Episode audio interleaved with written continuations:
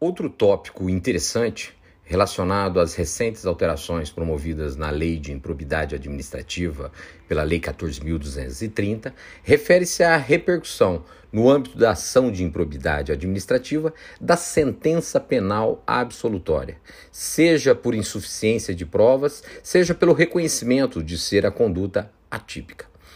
Não é novidade que de uma mesma conduta humana podem decorrer efeitos jurídicos diversos, inclusive em setores distintos do universo jurídico. É o que propõe a teoria da independência das instâncias, abstração que avaliza a individualização das responsabilidades civil, penal e administrativa, que simultaneamente derivam de um mesmo comportamento ilícito. Vários diplomas legislativos, como o Código Penal, o Código Civil, o Código de Processo Penal e leis extravagantes, a exemplo do Estatuto do Servidor Público Federal, imprimem verdadeira imbricação para fins de procedibilidade sancionatória entre a esfera penal e as esferas civil e administrativa, determinando independência relativa ou mitigada dessas instâncias. Sob essa ótica, percebe-se que a independência entre as instâncias não é absoluta, mas relativa. Até porque o ordenamento jurídico é um sistema uno, com manifestações e potências aptas a regular os inúmeros aspectos da vida. Justamente por essa razão, o julgamento de um ilícito na esfera penal, que, especialmente por força dos princípios da intervenção mínima, da fragmentariedade e da proporcionalidade, é a última e mais severa expressão do direito sancionador, poderá repercutir em determinadas condições nas órbitas civil e administrativa. Nesse sentido, por exemplo, o artigo 92 do Código Penal, que atribui à sentença criminal condenatória sob dadas circunstâncias o condão de ensejar a perda de cargo, de função pública ou de mandato eletivo de produzir a incapacidade para o exercício do poder familiar, da tutela ou da curatela, ou mesmo de gerar a inabilitação para dirigir veículo automotor. No entanto, dentre as recentes alterações promovidas na Lei de Improbidade Administrativa, pela Lei 14.230, aquela correspondente à introdução do parágrafo 4 ao artigo 21 parece pretender ampliar e, por consequência, atenuar com maior veemência a independência relativa entre as instâncias penal e administrativa sancionador.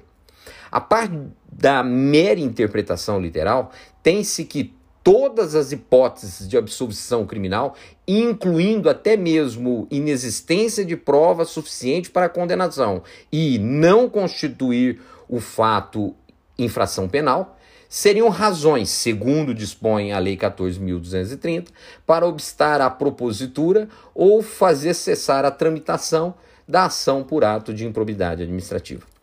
Tal dispositivo, no entanto, parece-nos de difícil assimilação se o refletirmos na extensão da alteração promovida pelo legislador infraconstitucional. De pronto, importante destacar que, embora se admita semelhança e intersecção entre direito penal e direito administrativo sancionador, isso não produz a conclusão de que há identidade entre essas esferas. Ora, é comezinho que o ato de improbidade administrativa não configura necessariamente tipo penal, e os exemplos são inúmeros. Então, como admitir que a absolvição criminal alicerçada em não constituir o fato infração penal, artigo 386, inciso 3 do Código de Processo Penal,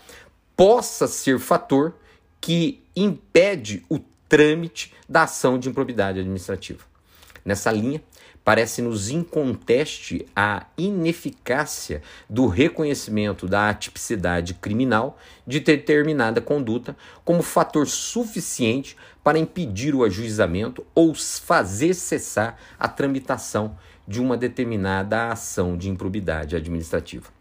Já quanto à insuficiência de provas para a condenação criminal, artigo 386, inciso 7 do Código de Processo Penal, poderão alguns sustentar que, se mesmo com a gama de recursos que o ordenamento confere exclusivamente para a instrução da persecução penal, a exemplo da interceptação telefônica, não se obteve o necessário juízo de certeza para a condenação, certamente não existirá fundamento idôneo que justifique o prosseguimento da ação por ato de improbidade administrativa.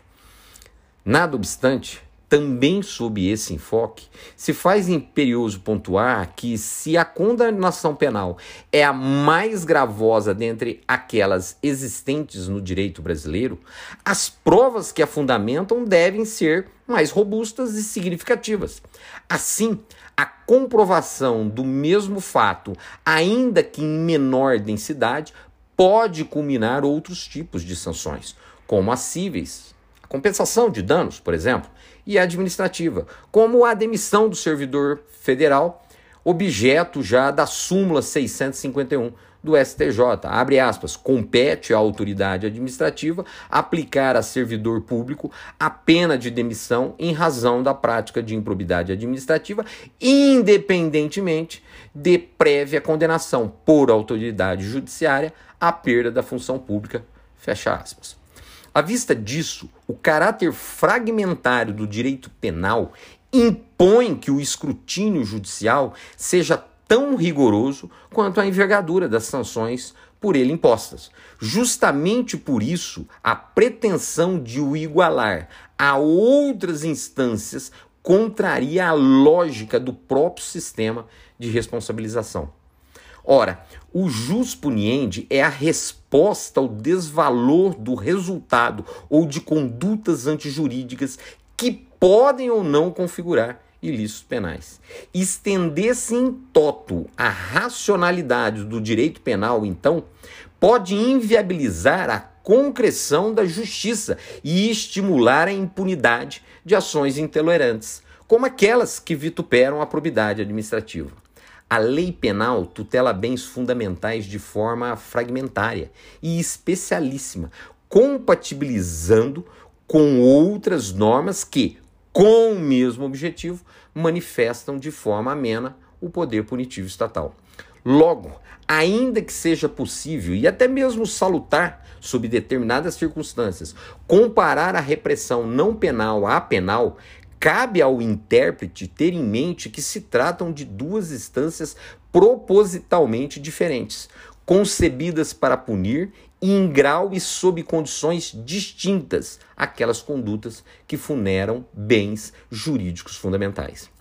Diante desse panorama, parece-nos evidente que a reestruturação pretendida pelo legislador infraconstitucional, visando evidenciar a proximidade entre o direito penal e o direito administrativo sancionador, e mitiga com maior intensidade a independência entre essas instâncias, ao argumento de impedir a acumulação de punição pelos mesmos fatos, homenageando princípios constitucionais como o da segurança jurídica, acaba por praticamente esvaziar o propósito da lei de improbidade administrativa no que tange à imposição de penalidades pelos atos de improbidade administrativa.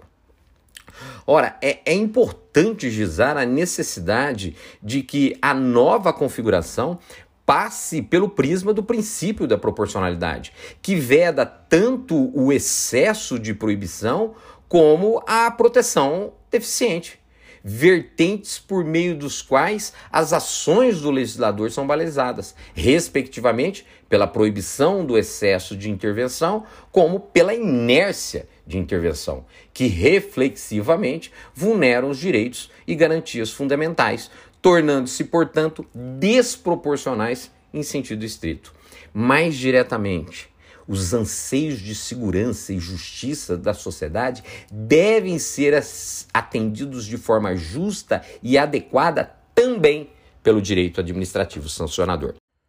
Logo, sem prejuízo da interseção entre o direito administrativo sancionador e o direito penal, a identidade dessa última seara punitiva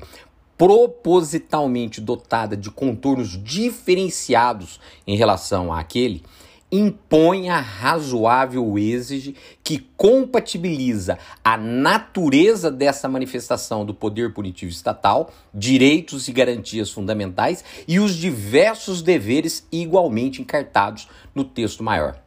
Nessa ordem de ideias, e especialmente no que se refere aos impactos da sentença criminal absolutória no prosseguimento da ação de improbidade administrativa, a análise à luz da Constituição da República e do princípio da proporcionalidade, revela que a comunicação de todos os fundamentos previstos no artigo 386 do Código de Processo Penal